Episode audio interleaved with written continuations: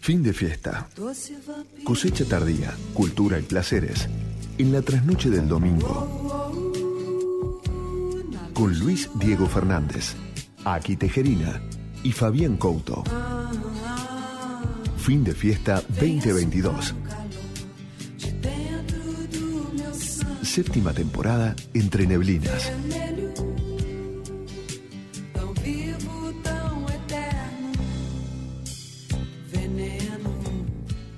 Muy buenas trasnoches, amigos y amigas de fin de fiesta, que estamos iniciando un nuevo programa. En este caso el número 329-329 y hoy es el domingo 11 de septiembre de 2022, trasnoche casi lunes. 11 de septiembre, una fecha importante, ¿no? Recordemos, 11 de septiembre de 2001, hace 21 años eh, acontecía aquel mítico trágico 11S, 11 de septiembre, la caída de las Torres Gemelas, Bin Laden, la cuestión del terrorismo internacional entrando directamente en el corazón de Manhattan, ¿no? Se cumplen efectivamente 21 años, ¿no? ¿Cómo ha pasado el tiempo? Tantas cosas han cambiado. Y también 11 de septiembre es el Día del Maestro, así que les mando un gran abrazo a todos mis maestros, a mis queridos maestros de primaria, de secundaria, yo mismo soy docente, básicamente, docente universitario, pero eh, también vivo de la docencia, así que es un día sarmientino, celebratorio y esperamos que los docentes seamos eh, valorados también, como me parece que mm, uno debe serlo, ¿no? por la tarea que estamos ejerciendo. Sobre todo los que están en educación primaria y secundaria, porque es el corazón de todo. Muy bien, amigos. Eh, fin de fiesta 329. Eh, yo estuve aquí. I Came By. ¿Qué es I Came By? Una película, es una película muy interesante, recientemente estrenada en la plataforma de la Gran N de Netflix, obviamente. Es una película que quiero comentar con bastante detalle. Yo estuve aquí, dirigida por Babak Ambari, que es un director iraní residente en Londres, eh, que ha hecho ya varias películas, ¿no? Y que, a ver, si yo tuviera que definir lo que es lo primero que pensé cuando vi esta película, pensé en, ciertas referencias, ¿no? Pensé en el cine de Alfred Hitchcock, por ejemplo, o sea, tiene bastante que ver con eh, la estructura del thriller hitchcockiano, y pensé sobre todo en los dandy psicópatas, eh, eh, no sé, por ejemplo, tan british, ¿no? Ese estilo tan, tan british. En las novelas de Jay Carnot, ¿no? Eh, protagonizadas por Harry Starks, pensé sobre todo también en la mafia londinense, que se vestía muy bien y asesinaba con mucho criterio.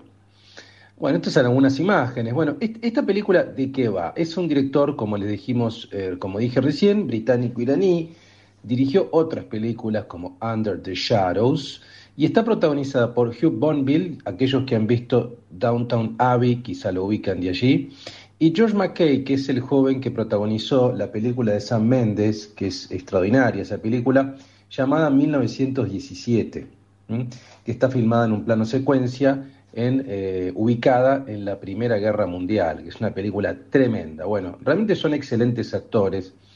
A ver, cuando uno lee las críticas, las críticas destacan ciertos aspectos y otros aspectos no tanto. Algunos dicen que es un thriller fallido. Em, ¿De qué va? ¿Cuál es el plot, como dirían los eh, escritores de guiones? Se trata básicamente de dos amigos, Toby y Jay, ¿no? Son dos amigos londinenses que se dedican a entrar en las casas de personas muy importantes, potentadas, políticos, jueces como este caso, y le escriben en su living, eh, donde toman sus cócteles y la pasan muy bien, I came by, o sea, tratando de dejar en evidencia que no tienen seguridad, que cualquiera puede entrar en su casa, por más poderosos que sean, de alguna manera es una crítica al sistema político desde adentro, es una manifestación política, ¿no? Un poco una advertencia diciéndoles, miren, estamos acá afuera y podemos entrar a su fortaleza. Bueno, a partir de allí se desarrollan ciertos eventos, la novia, uno de los chicos que hace esto, queda embarazada y él decide dejar este, esta acción militante, digamos, y Toby, decide seguir haciéndolo teniendo el dato de este dandy psicopatón que se llama Sir Hector Blake. Un juez retirado que juega eh, al squash con sus amigos, que se viste muy bien, acicalado, solitario y que tiene un sótano bastante extraño. No se sabe exactamente qué hace en ese sótano. Es muy respetado porque defiende eh, causas de inmigración, eh, es muy progresista en sus posiciones. Sin embargo, hay cosas raras. Este chico cuando entra en la mansión del juez, descubre algo. Yo no sé si decírselo, porque me parece que es spoilear, así que no tiene sentido. Pero cuando entra en esa casa, con la finalidad de escribir un graffiti, se encuentra en el sótano con algo bastante peculiar y terrorífico. Y a partir de allí se empiezan a desatar ciertos inconvenientes, ¿no? Porque este chico necesita contarle a alguien qué es lo que vio. Eh, y bueno, como eso se le empieza a complicar, vuelve a entrar para hacer algún tipo de acción salvadora respecto de lo que hay allí y eso se empieza a complicar absolutamente todo, ¿no? Implica la eh, acción de su madre, interpretada por Kelly MacDonald, y este amigo que vuelve a la acción también para rescatar a su amigo perdido al interior de esa mansión. Es difícil contarla sin revelar determinados spoilers. A mí me parece que lo interesante de esta película es el juego de la doble vida, digamos, ¿no? Dejar en evidencia un poco eso, ¿no? Que las personas respetables, las personas supuestamente admiradas, progresistas, lo digo de manera metafórica, porque no voy a revelar nada de la trama, siempre tienen un muerto en un placar, ¿no? O sea, en general las personas que tienen poder y algún muerto en el placar suelen tener. Eh, y esta película que tiene una estructura bastante hitchcockiana de Whodunit, ¿no? ¿Quién lo hizo? ¿Cómo lo hizo? Realmente es muy atrapante. Algunos, eh, de hecho en las críticas, critican por ahí el final, y es cierto que es un final, coincido, es un final un poco, no sé si como con sabor amargo, pero uno tal vez esperaría otra cosa, digamos, ¿no? Es cierto que es un final bastante discutible, debatible, pero que el final sea discutible no invalida que la película realmente es muy disfrutable. La película es tremendamente disfrutable, tiene momentos eh, que están muy bien filmados, estilísticamente realmente eh, está muy bien hay eh, atmósferas muy bien creadas de suspenso, ¿no? Y sobre todo, indudablemente, los personajes, ¿no? A mí me parece que este personaje, este señor llamado Sir Hector Blake, es extraordinario, habilita incluso alguna secuela. También a mí me remitió un poco, eh, no sé, a otras películas similares como El silencio de los inocentes, ¿no? Un poco esa figura, esa figura del asesino, psicópata, refinado, gastrónomo, muy fin de fiesta por otra parte, ¿no? Acá en fin de fiesta somos medio psycho killers, ¿no? Como aquella canción de los Talking Heads. Así que realmente yo la recomiendo, es una película muy disfrutable, más allá de que el fin nos guste un poco más, un poco menos, se puede discutir eso. Eh, a mí me gusta mucho lo que es la cultura británica y esta película es un exponente de la flema, del dandismo, de ese carácter distante tan british. Y ustedes saben que hay un gran linaje de asesinos británicos. Veremos si Sir Hector Blake, eh, no estoy diciendo que sea un asesino, veremos si puede eh, entrar dentro de esa tradición o no. En cualquier caso, les recomiendo fuertemente que vean esta película que está en Netflix, que se llama Yo estuve aquí, I Came By, dirigida por este director iraniano, iraní, británico. Eh, que se llama Babak Ambari, es muy disfrutable para ver precisamente con un buen trago en la mano. Muy bien amigos, eh, en este fin de fiesta, hablando de tragos en la mano y hablando de dandismo, vamos a tener realmente un menú de altísimo nivel, porque Fabián Couto nos va a traer dos o tres vinos para disfrutar la primavera y el verano, ahora que se vienen los buenos tiempos, las terrazas, las temperaturas de 20, 25, el Doña Paula Rosé, el Virgen Chardonnay eh, y un testimonio de Daniel Epina sobre el menú de la locanda. Ya, miren el menú que nos trae Couto. Además, novedades del mundo enológico, gastronómico, tips, el tracklist, por supuesto, tal vez con algún toque británico, seguramente con algún toque británico que nos traerá Fabián. Eh, por supuesto, Aki Tejerina y su columna, Los anteojos de Aki Tejerina sobre la ciudad, sobre lo que leyó, lo que vio, lo que le gustó, lo que no le gustó, cómo la está sintiendo, este tiempo convulsionado, argentino y mundial. Y yo les voy a traer también en la sección de Trasnoche Filosófica, precisamente hablando de tiempos convulsionados, a Arthur Schopenhauer, filósofo alemán, maestro de Nietzsche, el pesimismo como una herramienta de lucidez y de tranquilidad del alma. El pesimismo de Schopenhauer. Así que miren qué programón tenemos este 329. Amigos, disfruten, pónganse en su eh, sofá, en su cama, salgan a caminar en la noche como vampiro, bombiván, eh, con sus auriculares y disfruten de este fin de fiesta 329. Un fin de fiesta como diría, un fin de fiesta asesino serial. Hola Luis, hola amigos de fin de fiesta, cosecha tardía. Es cierto, la película esta que estás comentando es una advertencia al poder. Cualquiera puede, cualquiera que tenga poder no está exento de que lo maten. Sería un poco o que lo arresten en este caso, o que lo arresten o que lo maten también. Acá se trata de un juez retirado, de un juez retirado bastante sospechoso, con un sótano del horror. Skeletons in the Closet, in my closet, decía Alice Cooper en un tema. Pero es una película muy entretenida, muy entretenida y el personaje de Sir Hector Blake es muy atrapante. Yo creo que va a haber una secuela de esta. Está muy bien la película, con un final, como vos bien lo dijiste también, que quizás es lo que se, se presta a controversia, pero al ser tan abierto también permite que el personaje pueda volver. Es súper inglesa la película, eso me encantó también, ¿viste? Súper inglesa, todo, todo, la casa, todo, todo, todo súper inglesa. Hasta poner un tacho porque hay una gotera en una casa magnífica. Abrimos el programa 329 de fin de fiesta, The Verb, Love is Noise. Hot Chip, lo nuevo de Hot Chip, gran disco sacaron, Broken. Y los Talking Heads, Take Me to the River, llévame al río, mátame y tírame, parece que podría decir en base a esta película. Arrancamos fin de fiesta.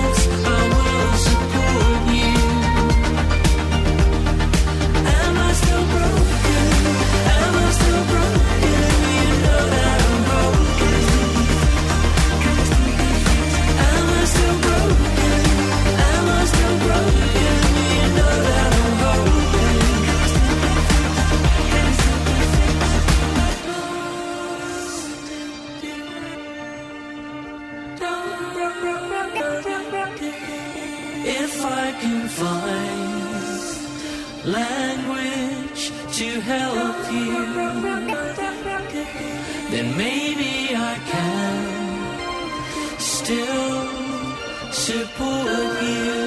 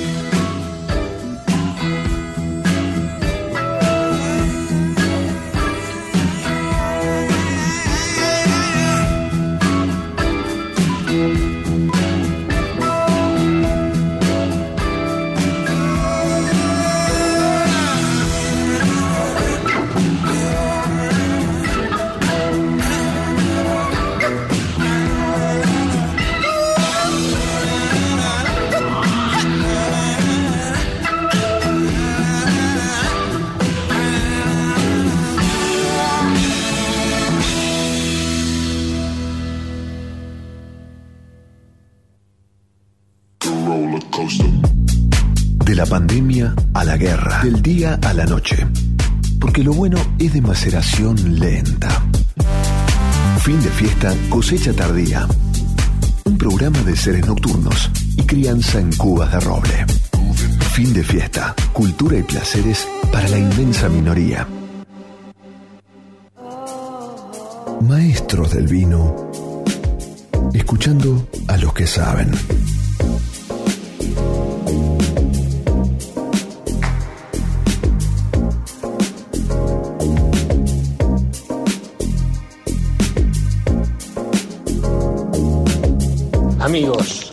A hablar un poco de vinos. Llegó la primavera y llegó el amor. Llegó el amor a los vinos frescos, fáciles de tomar, pileteros. Vamos a empezar. Tengo tres vinos, así que rápidamente se los voy a contar de los que he probado, de los 17 que probé esta semana. Para esta primavera tenemos el Domaine Busquet, un nuevo vino de Gualtallarí, se llama Virgen, es una variedad blanca. Eh, un Chardonnay, cosecha 2022, elaborado a partir de uvas orgánicas provenientes de viñedos ubicados en Gualtayar. Virgen nació en el 2018, una línea de vinos de mínima intervención. Eh, Domaine Busqué lo que continúa es el camino natural de la filosofía orgánica, eh, que la bodega se comprometió con eso.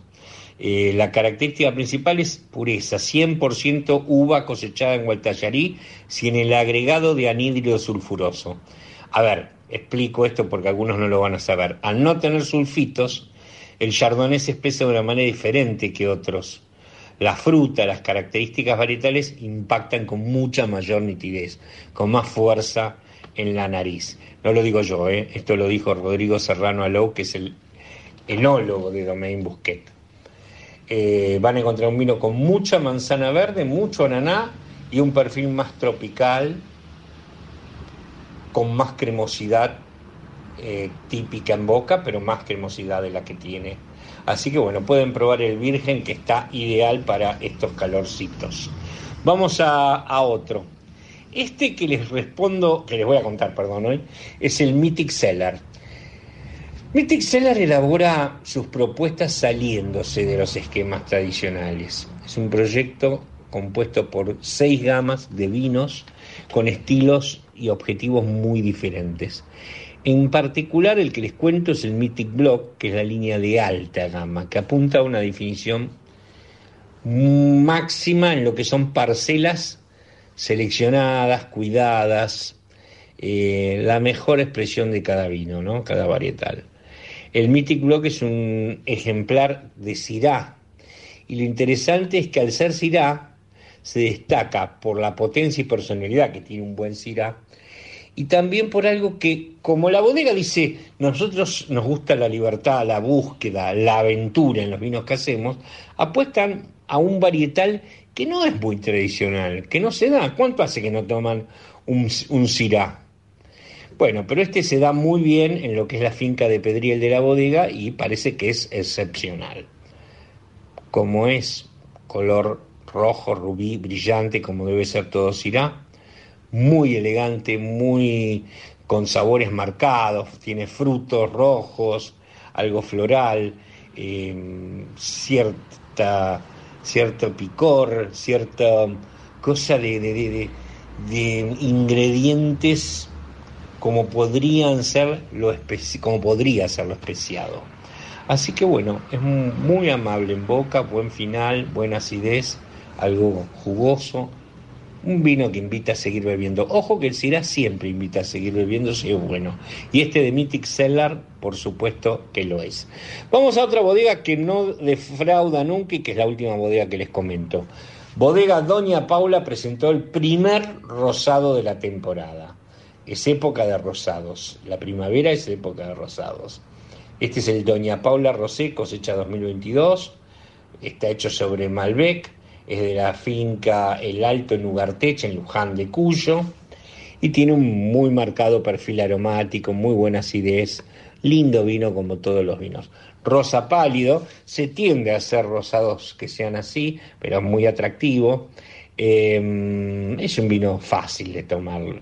Eh, no me gusta decirlo, pero se entiende cuando uno dice un vino piletero, que se deja beber al sol. Eh, van a encontrar mucho de frutos rojos, violeta, mora, toda esa cosa que uno busca en un rosado, pero también tiene que haber buena acidez. La acidez es, es, lo que denota frescura en un vino. Eh, buen balance, lindo vino como todos los que hace Doña Paula y es un vino que resulta ideal para comidas más de verano, más de primavera, ¿no? Como una ensalada, alguna pasta eh, leve y quesos de pasta blanda, por ejemplo. Así que bueno, aquí tienen tres vinos para que disfruten al, al sol. ¿Cuáles son? Se los dije.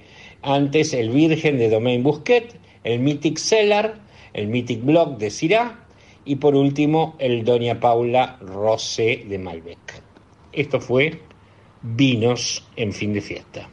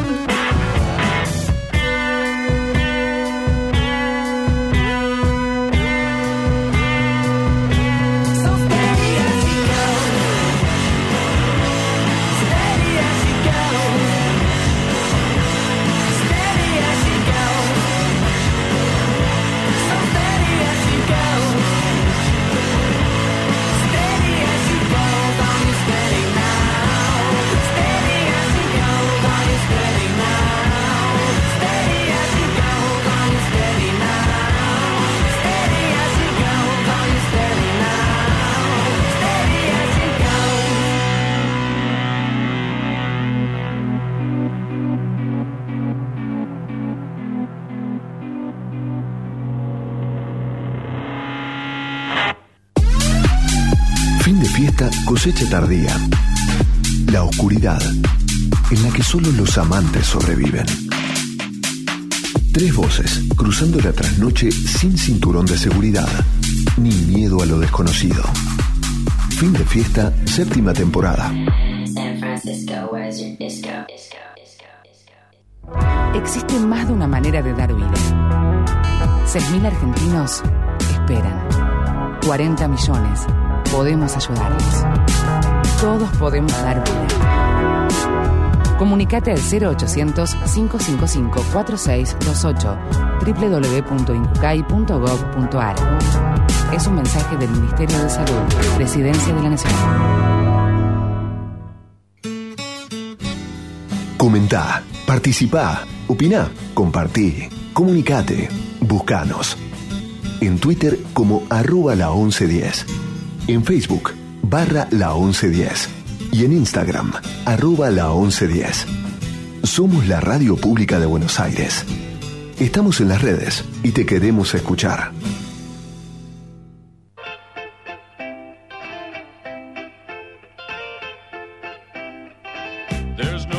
Una guía trasnochada para buscar la paz entre tinieblas. Lo mejor de la semana, según la mirada urbana de Aki Tejerina.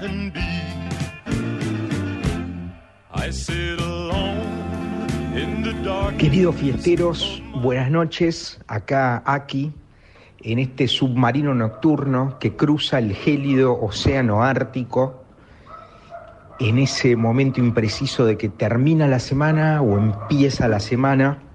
Espero que estén pasando un programa espectacular con los temas que trae Luis Diego, con los testimonios de Fabián y con la música de fin de fiesta que creo que es la mejor de la radiofonía, iba a decir nacional, pero para mí es mundial. Eh, esta vez eh, los temas en Argentina no, no dan respiro, ¿no? Digo que, eh, que entonces ya no tiene ningún sentido analizar, pensar los temas, sino simplemente vamos a pasar a, a una poesía, a un cuento, a un algo. En el fondo la lluvia hace que me guste más manejar, menos autos, pocas luces pero intensas, algún rayo. Escucho un programa mexicano, Suicidas Anónimos y la gran orquesta de Don Pancho Villa, o un bullshit largo y raro, pero la música es buena, fumo, vivo. Es difícil que caiga la noche en la 101 y no se me aparezcan imágenes de Daddy. Fumo más, el humo me lleva a Daddy. Una vez estaba como una cuba de cierto nivel, incluso para un héroe de la bebida como Daddy. Contaba un chiste y se reía solo, balbuceaba, lloraba, se reía, mostraba los bolsillos secos, boletos rocos de hipódromos, hipodérmica, llaves ajenas, calendarios de una gasolinería, papelitos con anotaciones del tipo Shirley 765997, Rush. Loco ese hombre gritaba, pero antes de ser caníbal me como mi propia mano, y se reía solo y explicaba que el autocanibalismo era lo más supremo. Podía ser que Daddy le había metido algo a ese licor. Escuché rumores de Daddy en el LCD. Una vez me confesó que me convidó cuando yo tenía seis. La salvación viene en varios caminos, decía Daddy, cigarrillo en la boca, mirada loca. Se me aparecieron mil estrellas esa noche, de colores, de formas y sonidos. Ninguna daba tanta luz como Daddy. Estoy sola en el motel este, me baño. Me pongo así, asá, unos tejanos viejos y salgo. En el bar me invita a unas cervezas un señor con cara de pocos glóbulos blancos y ojeras, pelo sucio, con cara de cansado, pero dado a la risa. Mi tipo. Lo hacemos rápido en su auto, con una canción de Peter Frampton que dice, el mundo es un lugar que Dios nos dio en su noche de mejor sueño. En algún punto entre Denver y la nada recibo una carta de mi madre en un P.O. Box. Esta mujer es increíble. Apreciad lo que el exceso de mal humor produce en la literatura de una persona que va a, una- a la peluquería cada tres meses. Hola, está bello el mundo, sé que eres feliz, pero ojo con todo, todo es malo, desde los robos hasta los semáforos, los mozos, la droga, los terroristas, los narcotraficantes de distintos carteles. Nombro Medellín y Juárez. Has visto Traffic. Igual sé libre y te apoyo en todo y ojalá estés en casa para acción de gracias. Tink, ahí pasó. Esta semana lo que estuvo súper recontra bueno fue el homenaje a Taylor Hawkins que le organizó eh, el hombre de los Foo Fighters. Eh, arrancó con, con Oasis en Wembley, estuvo el hijo de Van Halen, estuvieron los Pretenders, estuvo Paul McCartney en un sistema de, de, homenaje que me pareció espectacular. Generalmente estamos acostumbrados a, no sé, el de Queen me viene a la mente, donde un montón de bandas tocan eh, temas de, de, Queen. George Michael, me acuerdo, etcétera, etcétera, ¿no? Se agarra la carrera, se pone una banda y van pasando los cantantes. Este homenaje eh, me parece que estuvo buenísimo porque se mostraron todas las influencias y lo que le gustaba a, Taylor Hawkins, que, que, por los testimonios que fuimos viendo, fue un hombre que cosechó mucho, mucho amor a lo largo de su vida. Era un tipo que paraba a hablar con los fans, que, que, que compraba baterías para los que quisieran tocar la batería. Eh, muy bien encarado el, el homenaje desde ese, desde ese, desde ese lugar, eh, por, por, por, la cantidad de horas que duró el concierto, por la variedad, o sea, no, no sabías eh, con, qué te iba a, a, golpear esto que organizó David, Dave Grohl, ¿no? criticado por algunos, amados por otros, pero la verdad que el, que el, que el concierto a mí me tuvo atrapado las, las seis o siete horas que duró, porque no se sabía que iba a venir. Ahí, buena, buena onda por ese lado. Eh, noticias audiovisuales, noticias audiovisuales. En, eh, en HBO eh, terminé de ver María Marta, Historia de un crimen. Yo ya había escuchado muchos podcasts de, de Carrascosa, como ustedes bien saben, en el Country Carmel en el año 2003 apareció muerta María Marta García Belsunce, después hubo un juicio donde el fiscal Molina Pico enjuició, condenó a Carrascosa por homicidio y metió en cana a muchos familiares por encubrimiento.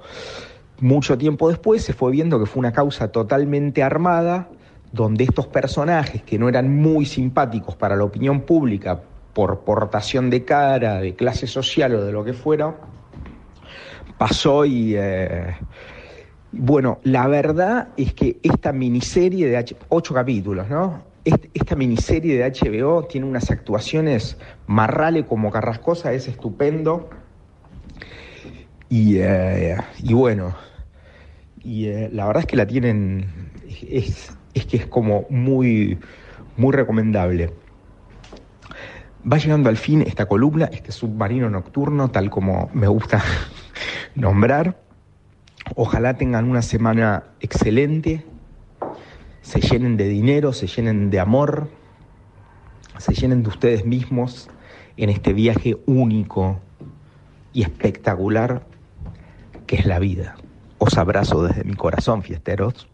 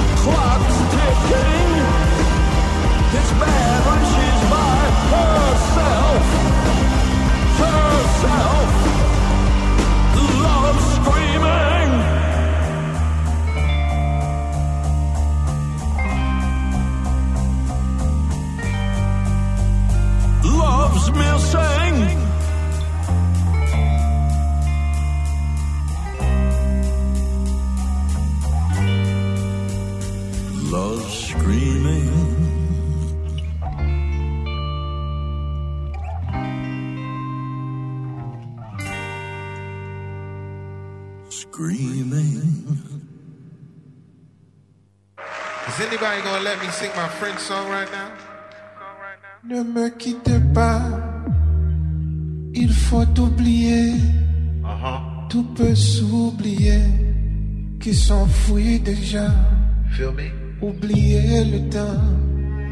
Des malentendus et le temps perdu, à savoir comment oublier ces heures qui tuaient parfois à coup de pourquoi le cœur du bonheur. Ne me quitte pas, Don't leave ne me. quitte pas, ne me quitte pas. Listen to my guitar.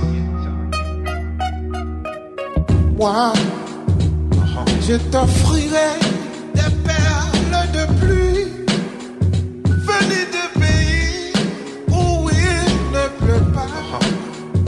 Je creuserai la terre jusqu'après ma mort pour couvrir ton corps d'or et de lumière. Je ferai un domaine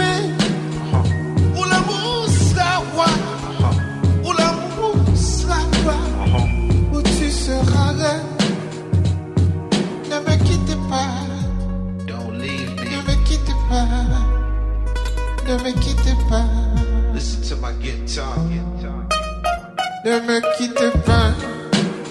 Je t'inventerai des mots insensés que tu comprendras. Je te parlerai de ces hommes-là qui ont vu deux fois leur cœur s'embraser. Je te raconterai l'histoire de ce roi mort de n'avoir pas pu te rencontrer. Ne me quitte pas, Don't leave ne me. me quitte pas, ne me quitte pas. Listen to my guitar. Yeah. On a vu souvent rejaillir le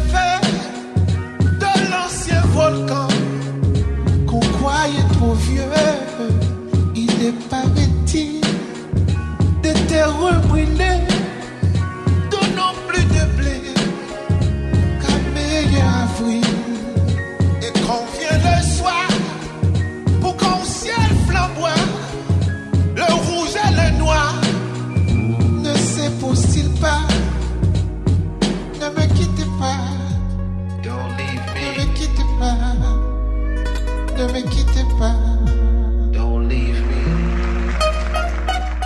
If you ever left me, my days would go dark.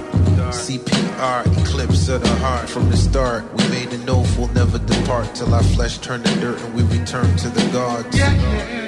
Let's toast to our future. Never keep the bar, baby. I won't ever leave ya. So make love to your night. Cello in your ear, girl, trying to set the mood right. Laisse-moi devenir l'ombre de ton ombre, L'ombre de ton âme, l'ombre de ton chien. Ne me quittez pas, ne me quittez pas, ne me quittez pas.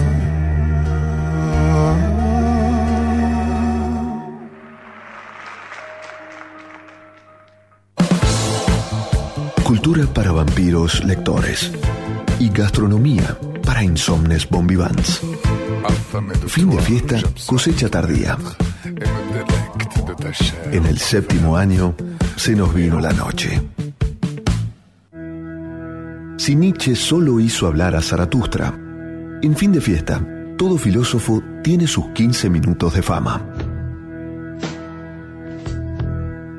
Trasnoche filosófica, entre destilados y habanos.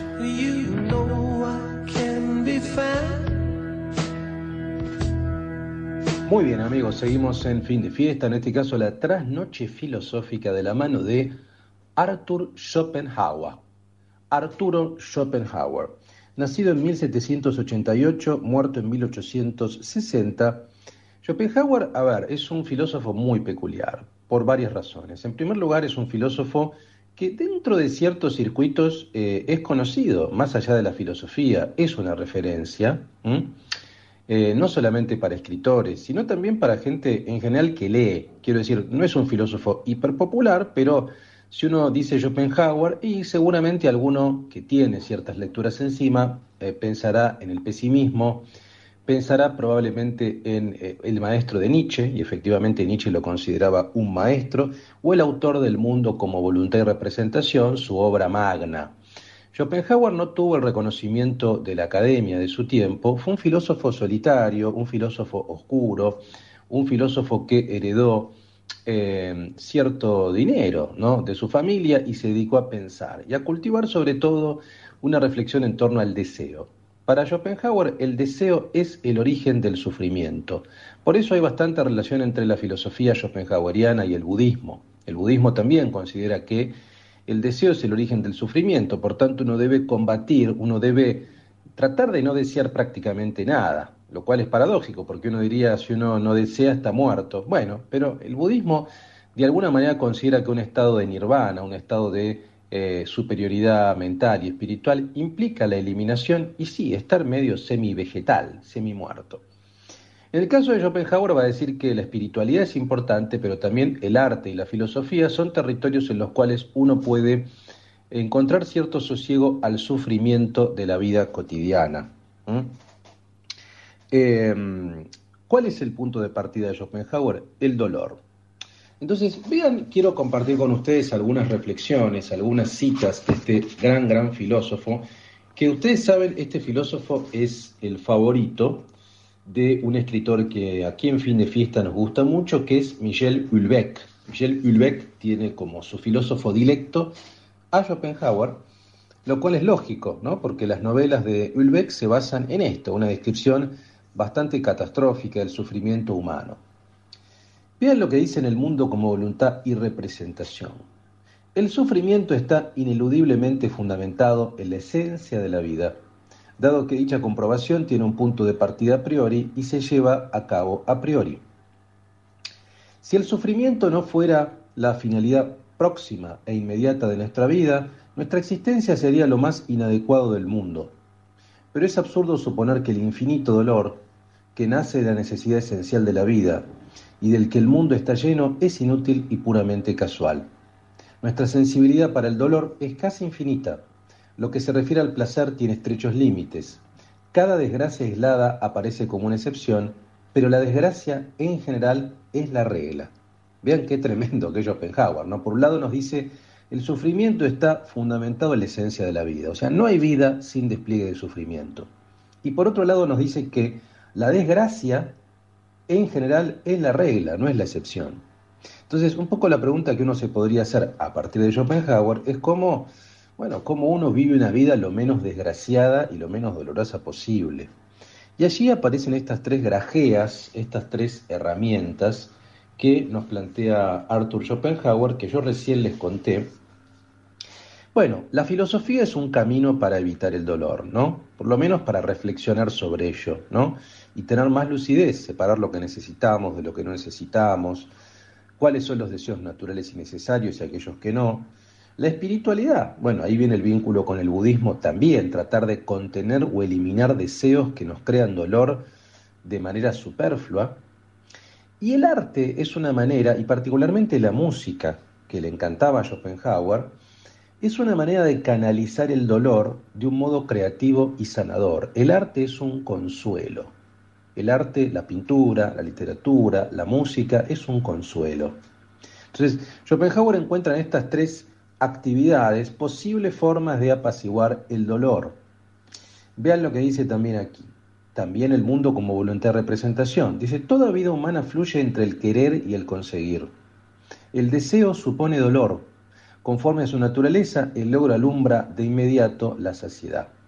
El objetivo solo era aparente. La posesión aniquila el estímulo. El deseo se presenta bajo una nueva forma y reaparece la necesidad. Vean lo que dice acá, ¿no? El deseo supone dolor.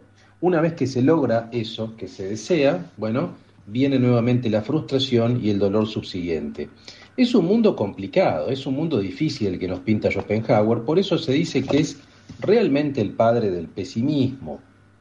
Ahora, es cierto que el pesimismo tiene mala prensa, ¿no? Nadie quiere vivir en un mundo de catástrofe en catástrofe, pero realmente uno se podría preguntar hasta qué punto lo que nos está trayendo Schopenhauer no es el día a día, ¿no? Argentina y el mundo también, ¿no? Argentina tiene sus particularidades, pero Argentina es una sucesión, como diría eh, aquel gran novelista norteamericano Ballard, Jim Ballard, una exhibición de atrocidades. O sea, uno se levanta y al día siguiente no sabe qué atrocidad nueva va a acontecer. Un magnicidio, un virus, este, corrupción permanente, digamos, es una atrocidad tras de la otra y siempre, que la, siempre parece que la otra es peor. Entonces, es casi inevitable no, no, tener una visión pesimista. Pero el mundo, cuando uno sale al mundo, tampoco está mucho mejor, digamos, ¿no? Tal vez tiene problemas de un grado menor, pero realmente estamos en un mundo en guerra, un mundo atravesado por virus, digo, es un mundo difícil. Ahora, que ese mundo sea difícil y que uno tenga una perspectiva pesimista, eh, articulada a partir de ese dolor y de ese sufrimiento que nos produce el deseo en este mundo difícil, no quiere decir que uno no pueda vivir buscando cierto consuelo.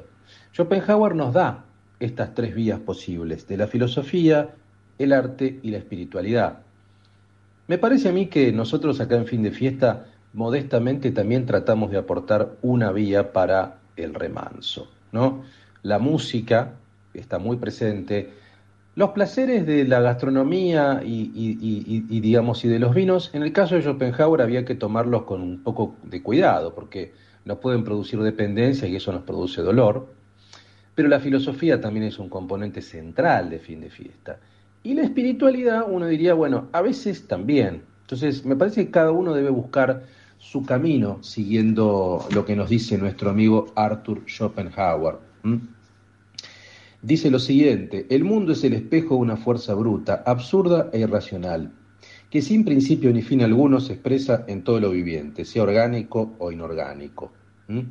Bueno, el objetivo que nos brinda la filosofía de Schopenhauer es tratar de salir de esa oscuridad de un modo igual un poco melancólico. Esto hay que decirlo, ¿no? El pensamiento de Schopenhauer es ciertamente melancólico y solitario, muy alemán, por otra parte. Así que yo les recomiendo que lean El mundo como voluntad de representación. Ustedes me van a decir, es imposible, es un libro enorme. Bueno, léanlo de a poco, lo que vayan entendiendo. Schopenhauer no tiene una escritura tan difícil. Y si no, otra opción es El arte de vivir, que es un libro más breve de Schopenhauer. Y también les voy a recomendar, si se les complica un poco, la colección de la Revuelta Filosófica de Galerna.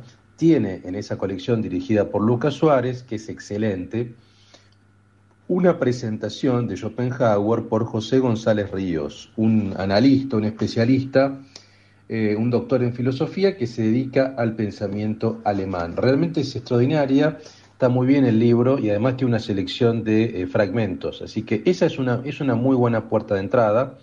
Eh, el libro Schopenhauer de la revuelta filosófica de Galerna. Y después podrán lanzarse a leer El mundo como voluntad de representación y eh, gozar del dolor de la vida, ¿no? Que es lo que nos propone nuestro amigo Schopenhauer. Bien amigos, disfrútenlo con un buen trago alemán, con una buena cerveza, seguramente alguna cerveza negra, black black, o alguna bebida un poco más fuerte y con una buena pipa, un buen tabaco para pipa. Esa es mi recomendación aquí en nuestra sección de Trasnoche Filosófica, el pesimismo de Schopenhauer. Sigamos ahora navegando por fin de fiesta con los sonidos que nos trae Fabián Couto.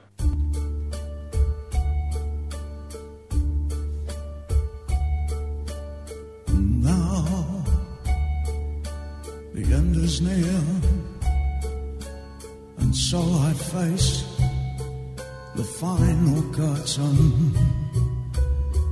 final. I'll state my case, of which I'm certain. I've lived a life that's full.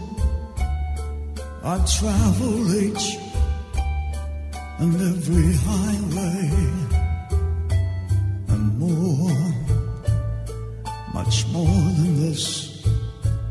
I did it my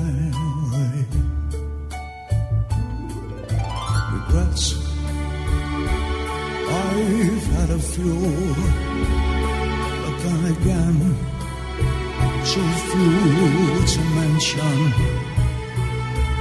I did what I had to do and saw it through without exemption. I planned each charted course, each careful step along the byway and more, much more than this. I did it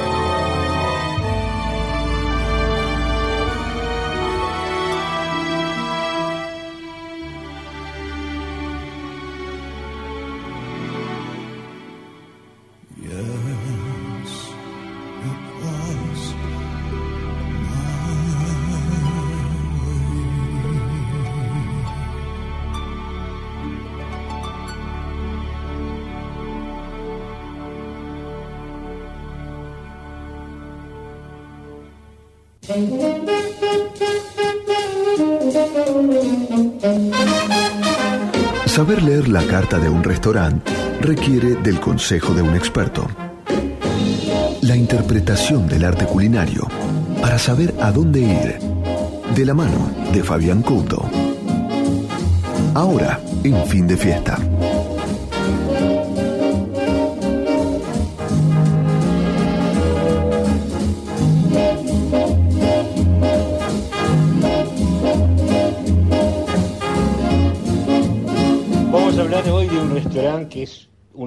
Mejores restaurantes de cocina italiana que se pueden obtener en Buenos Aires. Se llama La Locanda, queda en Pagano 2697 de Recoleta. Eh, gran restaurante, pequeño pero grande, porque es muy pequeño, pero todos quieren comer ahí en algún momento. Al frente está el chef Daniele Pina, Daniele Pina que es oriundo de Cerdeña. Es hijo de un chef que tiene también su papá un restaurante en Italia. Daniele cocina y cocina muy bien, muy bien. Aprendió todo lo que hay que saber de la cocina y después sí se fue perfeccionando viajando por todos lados, ¿no? En el 2010 él llegó a la- acá a la Argentina y abrió este lugar que justamente hasta incluso recuerdo yo vinieron sus padres a asesorarlo para abrirlo, para abrir la locanda. A ver, Daniel es un gran chef, con una personalidad muy particular, muy seductor para su, su público, para su audiencia, porque él toma el restaurante también no solo como un cocinero, sino como, como un entretenedor, ¿no? La gente gusta de que los atienda Daniele y les muestre, eh, les cuente los platos y demás. A ver, el, producto que tiene es el mejor, tiene muy buen producto en todo, solo usa el mejor producto. Jamón de Parma, el jamón de Parma es increíble y Daniele pasa por las mesas y lo, lo da a comer a sus comensales, eh, valga la redundancia, él mismo eh, una feta en la boca de cada uno por mesa por mesa. Eh, es muy bueno, muy bueno lo que hace, muy interesante. Es un lugar donde ir a disfrutar de verdadera cocina italiana, de Cerdeña. El mousse de chocolate con aceite de oliva, pimienta de cayena y sal es espectacular.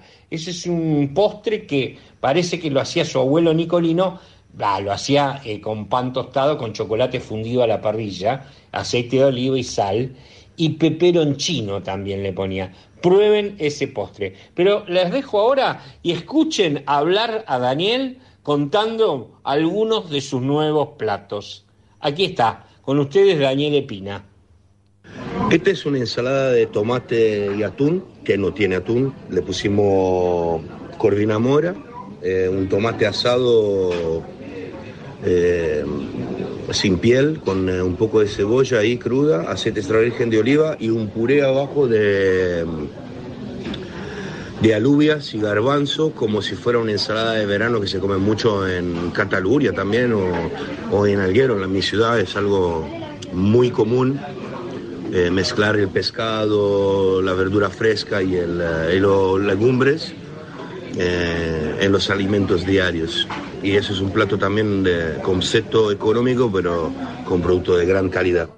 Eso vendría a ser un raviol relleno de alcauciles con una mayonesa, como si fuera un alioli, pero de cabeza de langostino se extrajo el, con el aceite de oliva, se extrajo la...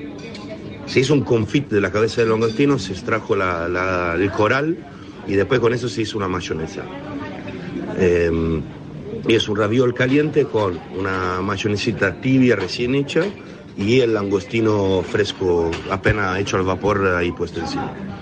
Eso vendría a ser un plato del, eh, ahora de temporada, ¿no? Como si fuera un plato del día, usando los alcauciles y los crustáceos. Y esto nada, es una polenta taraña, eh, después terminada la parrilla, con encima un osobuco de 6 horas de cocción, un clásico, pero que nunca muere. A mí me, encanta servir estas cosas de las piezas de, de carne menos, menos cotizada supuestamente por la gente, después llevan un laburo largo y un cariño muy grande son muy familiares, son cosas que se comen mucho en Italia. Calculo que acá también. Calculo que los subucos con la polenta debe ser algo muy común, creo.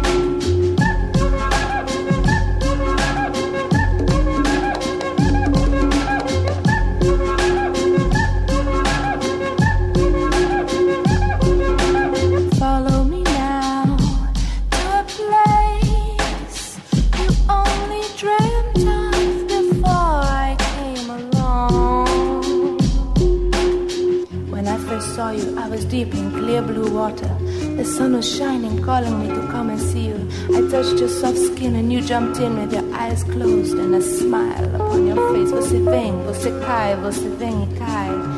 Vem aqui pra cá porque eu quero te beijar na sua boca.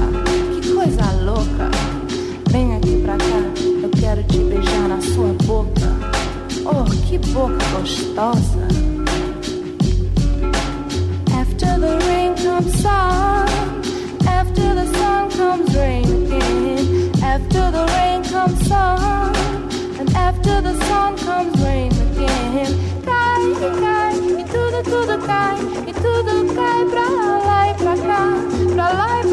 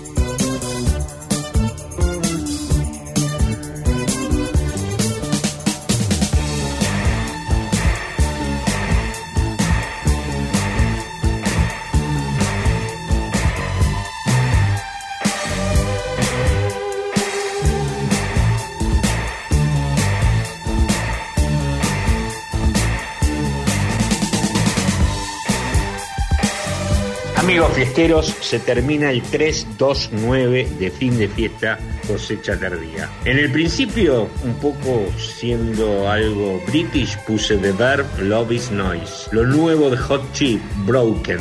Los Talking Heads, Take Me to the River, un tema remasterizado. Luego escuchamos a G. Bauer haciendo I Am. Billy Idol, Bitter Taste.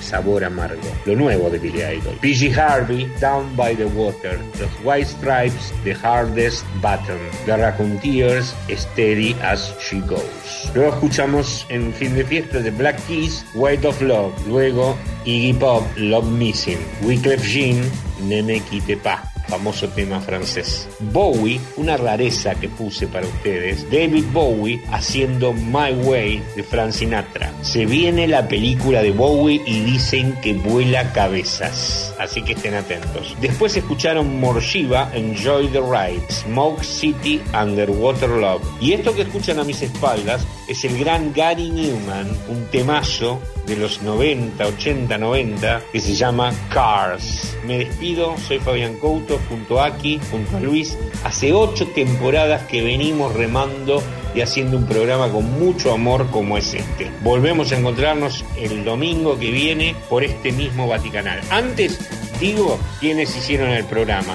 En la producción del piso está Marina Torino, en la operación Eliana Maldonado, Guille Banti, el hombre manos de tijera, el editor, Jaime Monjó, quien se encarga de mi lista. Gracias Grace Anela, que hasta hoy trabajó y ahora deja de trabajar. Y bienvenida Laura Cherhoff, que vuelve aquí a fin de fiesta. Nosotros los- nos vemos el domingo que viene. No crean en todo lo que les dicen.